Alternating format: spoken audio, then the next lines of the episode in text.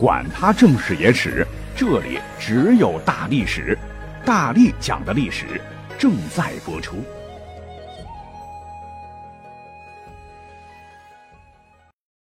本期节目由咱们的历史爱好者，我们很熟悉的小青同学倾情提供。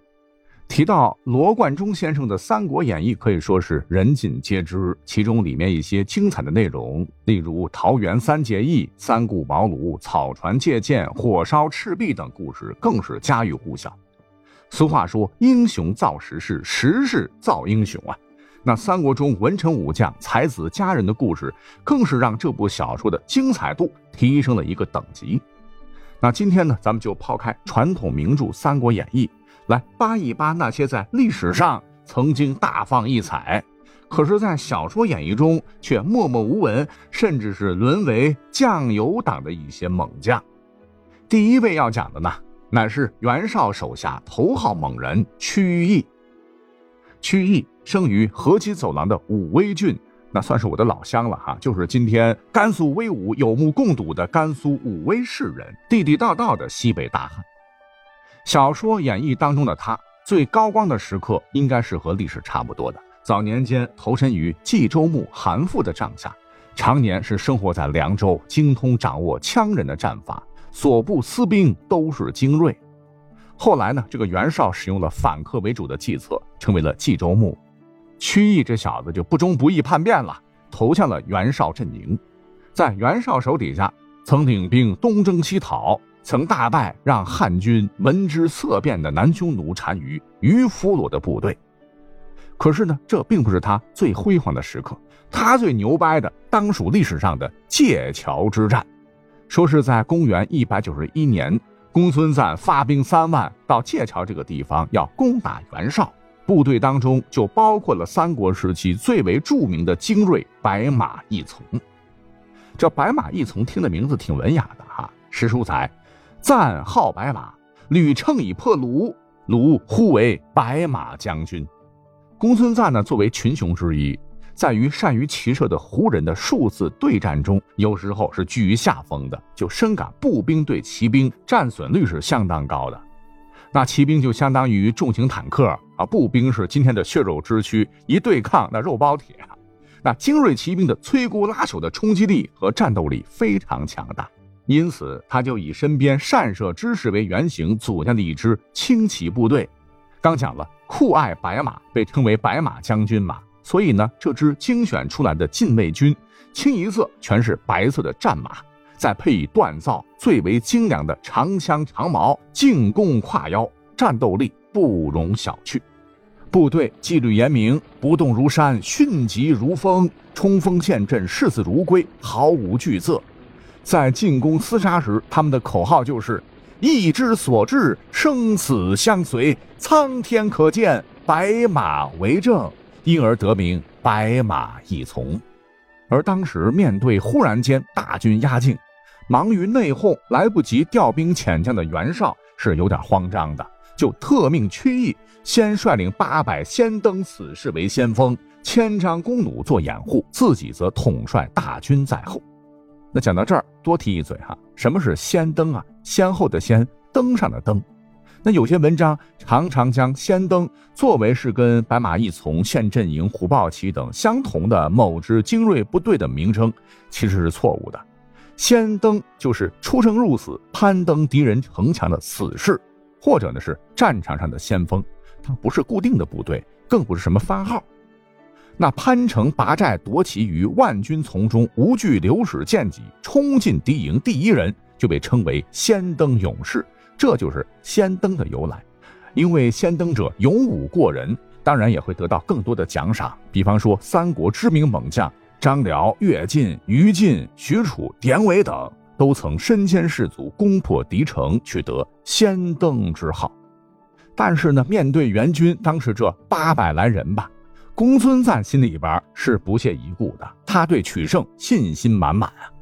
当时是旌旗猎猎，银甲照耀天地，赞步兵三万余人为方阵，旗为两翼，左右各五千余匹，白马一从为中间，对袁绍就率先发动了气势如虹的进攻，扎呀，冲啊，那面对敌军滚滚而来，曲义呢仅仅带着八百死士，可是却异常沉稳。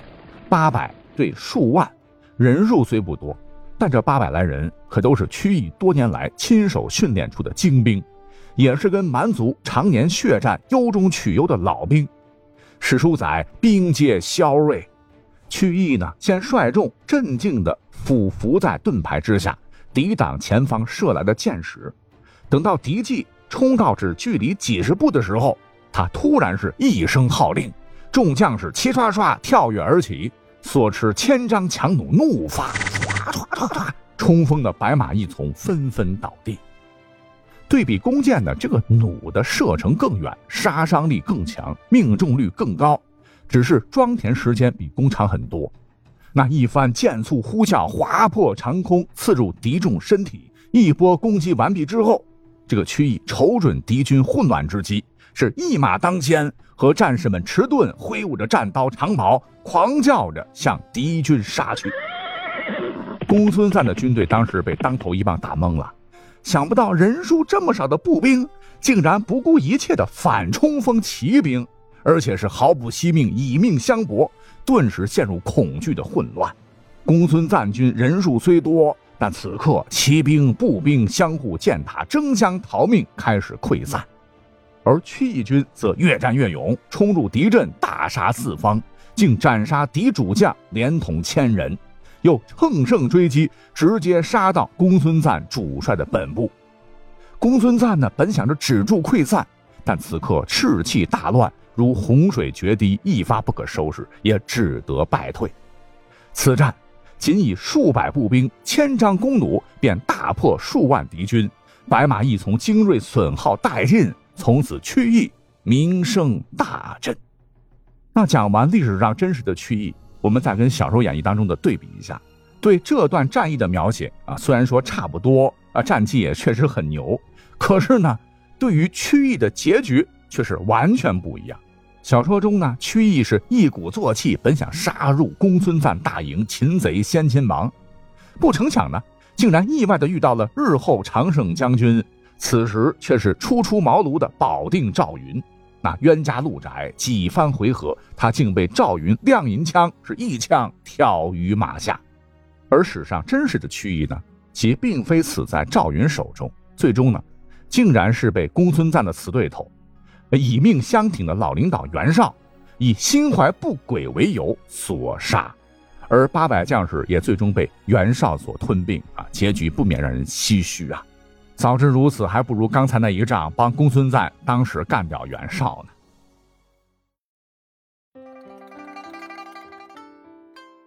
哼哼，紧急通知：六幺八京东购物节，喜马派我们主播出任务了。如果说您的手机当中有京东 App，搜索框中输入“大力丸”，大力所有的大力丸子的丸，再加上儿童的儿，也就是“大力丸”四个字就成，就可以领取京东红包了。六月四号到六月十八号更有大额红包，最高有机会领取一万八千六百一十八元。注意有效期，每天都能领。好，那下面要登场的这位呢，也算是名将了啊，唤作徐荣。那大部分人听到他的名字一定是耳生啊，啥玩意儿就叫名将啊，听都没听过。在小说里头，徐荣啊就是一个与夏侯惇仅冲战数回合就被斩于马下的废柴，但这一定不是事实。历史上说他是名将，绝无半点夸张。史书载，他乃是当时玄兔郡人士。玄兔郡就是朝鲜的咸镜南道、北道以及东三省一带，搁今天乃一东北精神小伙。说是在献帝初平元年（公元一百九十年）正月，董卓老贼倒行逆施，关东诸侯酸枣会盟，组成联军要拨乱反正。起初呢，声势浩大，连克泗水、虎牢，占据洛阳。但各个诸侯其实都是心怀鬼胎，粮草耗尽，也就不怎么上心了。而董卓呢，挟天子以令诸侯，名义上还是中央政府，有些忠于汉家的将领还是得听他的，其中呢就包括了徐荣。董卓呢，先是胁迫献帝迁都长安，又一把大火纵烧了洛阳的皇宫，因其当时手底下还有几十万西凉军，是战力强劲，兵众将广，袁绍等都惧怕直接交手，怕有损失啊。只有当时的二杆子青年校骑校尉曹操还算仗义，是带兵五千西进讨伐。结果呢，在荥阳汴水被徐荣伏兵出其不意的袭击，双方激战，曹操不敌，大败而逃啊！好不容易攒了点家底儿啊，全赔了个底儿朝天。慌乱当中，要不是曹洪将战马让给曹操，曹操肯定就玩完了。可是呢，这还不算是徐荣的最好战绩。在《三国演义》当中，属于西凉军战斗力爆表的华雄，曾大破江东猛虎孙坚。大家伙还记得这个精彩的故事吧？实际上啊，这个故事是张冠李戴了。历史上华雄啊，其实是被小说里被他所击败的孙坚所杀，而并非战神关羽。正是《三国志》铭文记载说，趁着董卓部队内乱，军中自相惊恐，士卒散乱，孙坚率军追击，胡轸和吕布、华雄等败走，孙坚挥兵斩了都督华雄。这有点绕哈。总之，小说当中大败孙坚的根本就不是华雄，而是咱们重点推荐的大将徐荣啊。他是受董卓矫诏，连续击败了猛将孙坚两次。当时孙坚也差一点跟曹操一样殒命疆场。说是徐荣率军呐，与孙坚在鲁阳（今河南鲁山县）爆发野战，面对未尝败绩的虎师。徐荣是以迅雷不及掩耳之势将孙坚部包围，一阵猛冲，将孙坚部原本密集的阵型冲的是七零八落，孙坚大败，几乎是全军覆没，仅率数十骑是突围而走。可是后头呢，追兵紧迫，眼看着就要被断上了，无命休矣呀！怎么办呢？这狗急跳墙，让祖茂戴上自己常戴的红色头巾来引开追兵，孙坚这才得以逃脱。名将祖茂差点也挂了，被团团围住，命悬一线时，急中生智，哈，将这个红头巾丢在一根烧过的柱子上，然后呢，狼狈的躲在草堆里，才最终躲过了敌兵的追杀。你看这几番大战，怎么看虚荣都不太像是能被夏侯惇一枪撂倒的主啊。只是有点可惜了，董卓不是后头被司徒王允联合吕布杀死以后，西凉军的旧部。李傕、郭汜最终反叛，因胡轸投降，虽力战寡不敌众，代表汉军的徐荣最终战死，从此失去了在三国中展露锋芒的机会。紧接着，当当当当，第三位打酱油的将领登场啊，唤作朱然。你看，现在如今很多三国游戏当中，这哥们儿也是凑数的 NPC 哈。历史上呢，他乃是中国竹多多浙江安吉人。是三国时期吴国名将毗陵侯朱治的外甥，可是呢，在《三国演义》当中暗示呢，他可能是关系户，所以才爬得快。其实啊，人家是很有手段的。小说当中和真实的史实相重合的是，吕蒙曾白衣渡江取荆州，正是他协助潘璋，最终呢捉住了关羽。而关羽被杀之后，刘备倾全国之兵伐吴，朱然呢也是抵抗刘备大军中的一员。后夷陵大战，刘备被火烧连营啊，几十万精锐被烧的是灰飞烟灭。而小说当中这个时候就跟正史不太一样了，朱然是率军追击，但不幸的是，他也跟曲艺一样碰到了保定赵子龙，也被一枪给囊死了。实际上，朱然哪可能这么弱啊？历史上，朱然不仅没有和赵云交手的任何记录，相反，可以这么说啊，凡是能跟他对磕的。无一不是三国名将，刚才说的这个关羽就不讲了。吕蒙死后，正是朱然代替他镇守江陵，可见其谋略、指挥作战，那也是一把好手。小说中夷陵大战，东吴大获全胜时，他已经死了。其实这个时候，历史上他活得好好的哈。在公元二百二十三年啊，这个时候眼看着吴国要大胜，吴魏短暂的联盟，友谊的小船说翻就翻了啊，因为东吴是惨胜。曹魏也不希望你东吴强大呀，就趁机要偷袭东吴。曹丕令曹真、夏侯尚、张合等兵分多路，率领数万人马，杀气腾腾攻打东吴。而计划攻占的战略要冲之一，便是东吴门户江陵城。曹魏是连番猛攻，势在必得，而兵力劣势的朱然就是闭门不出。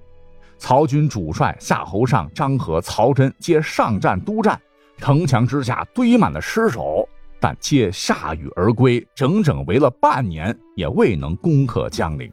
最终，魏军只得承受巨大战损，无功而返。此战牵制住了曹军主力，粉碎了曹丕疯狂的进攻，也为巩固三国鼎立建立了不世功勋。朱然因此威震天下，被孙权改封为当阳侯。后朱然又多次以东吴主帅身份出征曹魏，曾协助陆逊牵制曹休大后方，大破曹休与石亭。所以说，朱然是一流战将，绝对是当之无愧。而且历史上他最终的结局也是不错的哈，是善终，病逝于六十八岁。主公孙权失去栋梁，是素服举哀，为之感痛。可见朱然在演绎当中不知怎么地得罪了罗贯中，竟然被黑出了翔啊！